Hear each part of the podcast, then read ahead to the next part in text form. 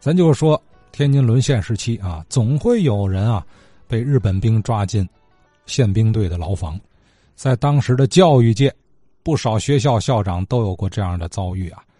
张少祖张老师要讲的这位和新学中学有关的校长，也是其中之一。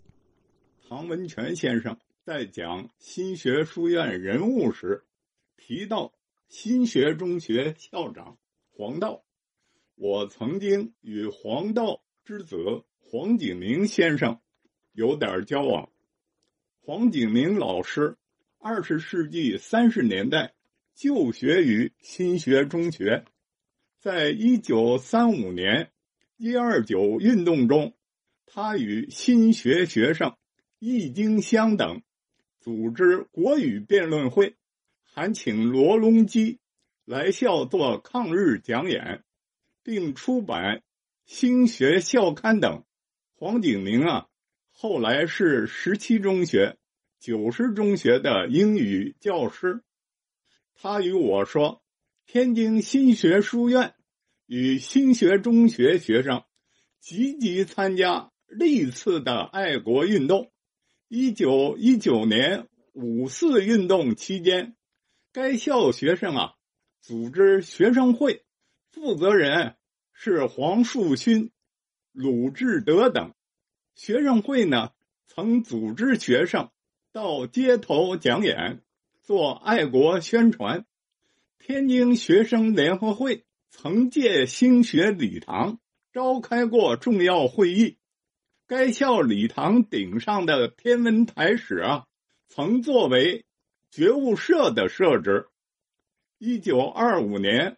五卅运动爆发，六月三日，该校学生宣布罢课，张贴标语，印发传单，抗议帝国主义的罪行。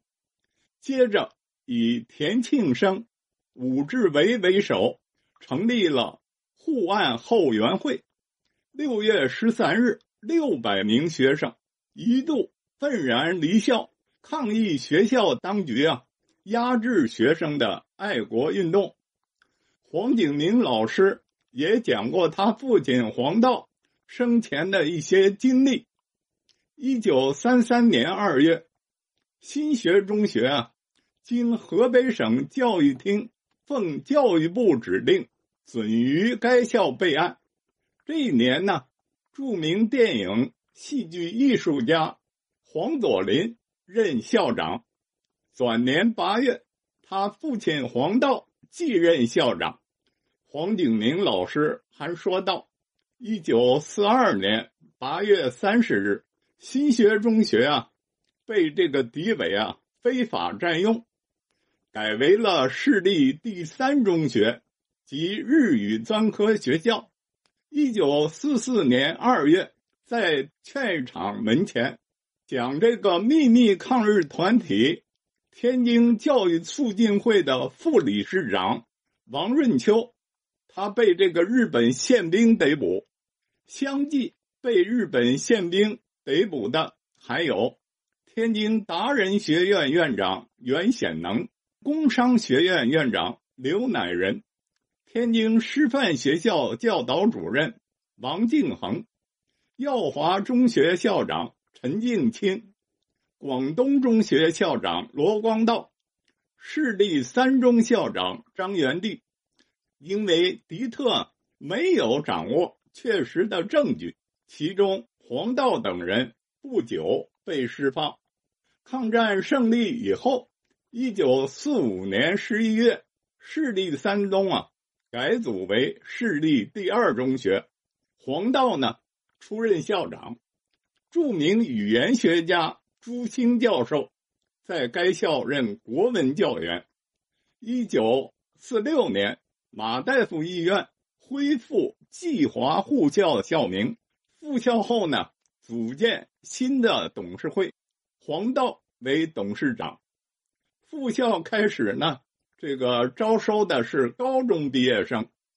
一九四七年呢，这个市立第二中学迁出。同市立第一中学，就是原来的汇文中学，啊，这个合并为啊天津市立中学。就是今天的天津一中。同年八月一日，天津私立新学中学呢就正式复校了，仍然是由黄道任校长，卞白梅任校董事长，阮克林任副董事长。一九四九年一月，天津解放后，校长呢仍然为黄道。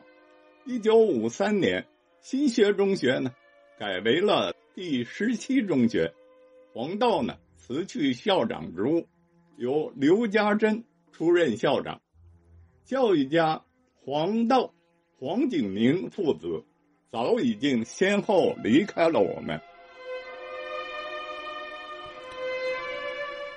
呃，我们听老先生们谈及天津教育界的一些故事啊，各所老学校的兴衰，呃，总会伴随着一位位老教育家的这个呕心沥血啊、筚路蓝缕啊。